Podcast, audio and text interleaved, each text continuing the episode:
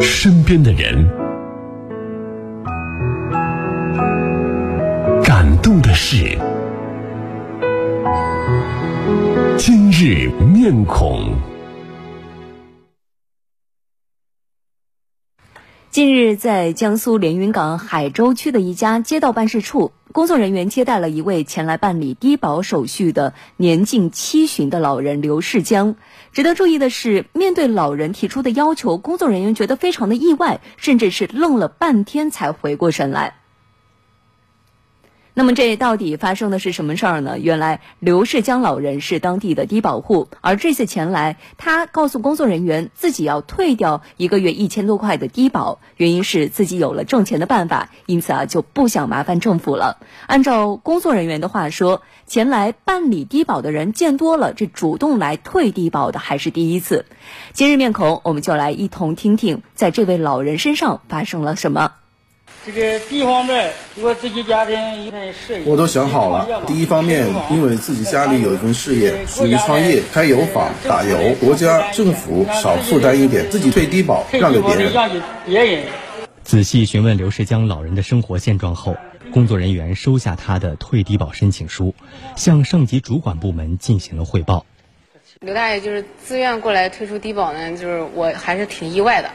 就因为大多数人过来都是申请低保的，像这种自愿来退出低保的还是相当少的。其实，刘世江老人的晚年生活并不容易。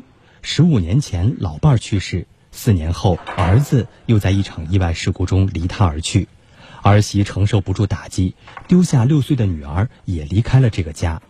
当时，将近六十岁的刘世江只能一边照顾孙女，一边打零工赚钱。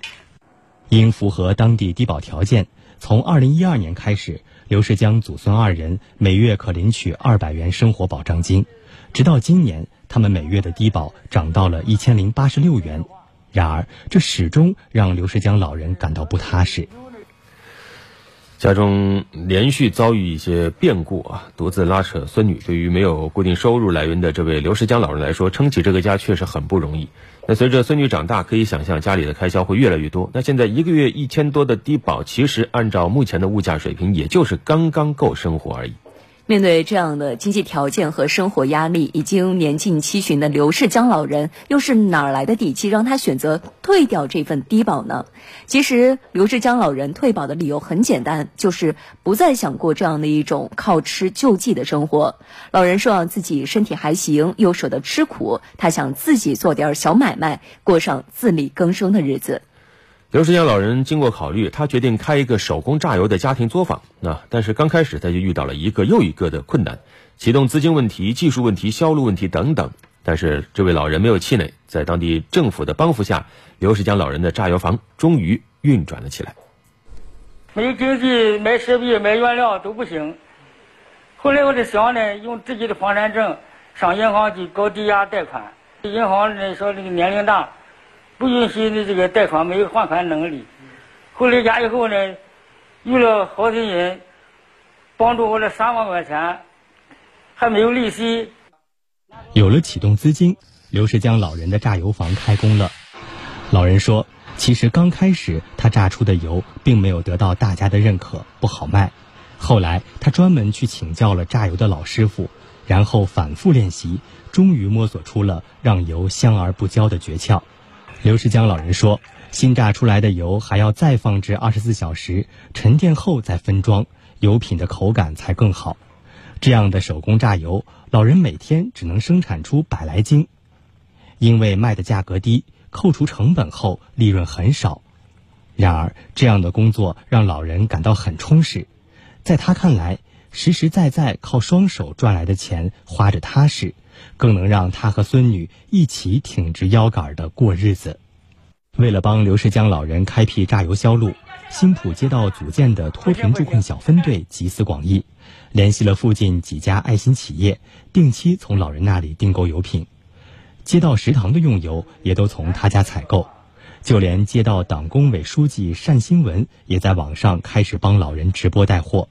刘大爷阳光、正能量，这种。态度啊，让我触动很大，所以我今天住在这里，啊，为他代言。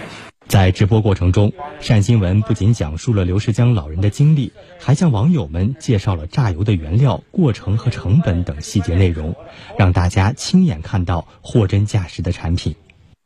不到一个小时的网络直播，获得网友点赞超过三十五万。原本准备了七百五十斤花生油和七百五十斤大豆油，十分钟内就被抢购一空。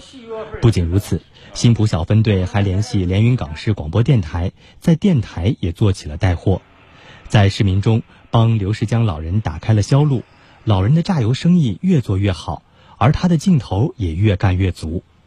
人要懂得感恩，帮这个好心人帮助我们，我把这个事业呢能干好，才能对得起他们。嗯，从刘世江老人的身上真的是感受得到满满的正能量。听到这位年近七旬的老人对待生活的态度之后，我觉得我们确实对于我们每一个人来说都没有抱怨的理由了。